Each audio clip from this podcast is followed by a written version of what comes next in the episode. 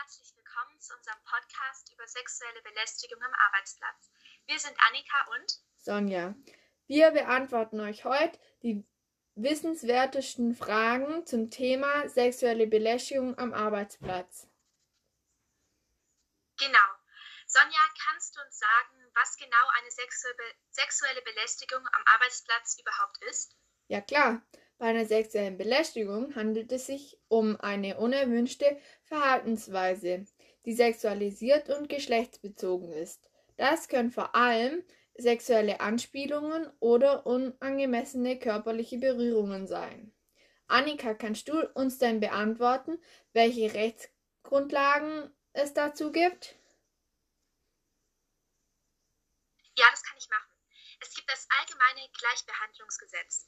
Das kann Frauen aber nur wirklich helfen, wenn sie das auch kennen. Aber viele Betroffene wissen gar nicht, dass der Arbeitgeber sie vor sexueller Übergriffe am Arbeitsplatz schützen muss. Da gibt es auf jeden Fall riesengroße Lücken.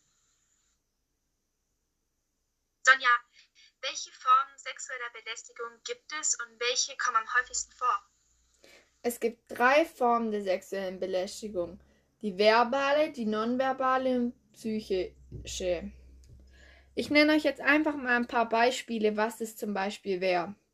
Also einmal ähm, sexuelle anzügliche Bemerkungen und Witze, sexuelle zweideutige Kommentare, Aufforderungen zu intimen oder sexuellen Handlungen, sexualisierte oder unangemessene Einladungen zu einer Verabredung, Hinterherpfeifen oder aufdringliche Blicke.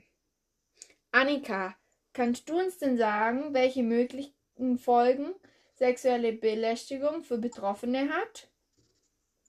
Ja, bei sexueller Belästigung wird zwischen kurzfristigen Folgen und langfristigen Folgen unterschieden.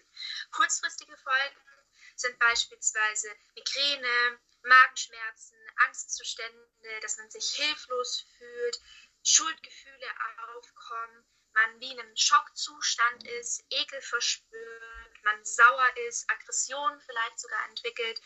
Und ähm, langfristige Folgen sind beispielsweise das Gefühl der Minderwertigkeit, Schlafstörungen, Verlust des Selbstvertrauens, äh, Beziehungsschwierigkeiten, viel ausgeprägtere Angstzustände und noch ganz, ganz, ganz viel mehr. Sonja, welche Rechte und Handlungsmöglichkeiten gibt es überhaupt? Also, es gibt das Beschwerderecht, die das Leistungsverweigerungsrecht und den Anspruch auf Entschädigung und Schadensersatz.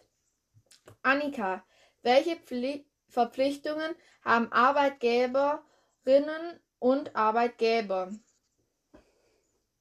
Also es gibt einmal die Schutzpflicht, wie bereits schon gesagt. Dann gibt es einmal die ähm, Beschwerdestelle, also dass der Arbeitgeber die Beschwerdestelle ist und die Informationspflicht.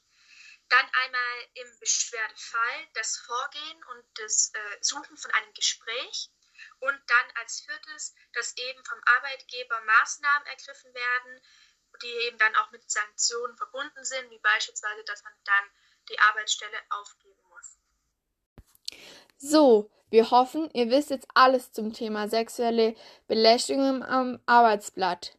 Kommuniziert über dieses Thema und wenn euch etwas zustößt, macht es bemerkbar, macht euch bemerkbar und seid laut.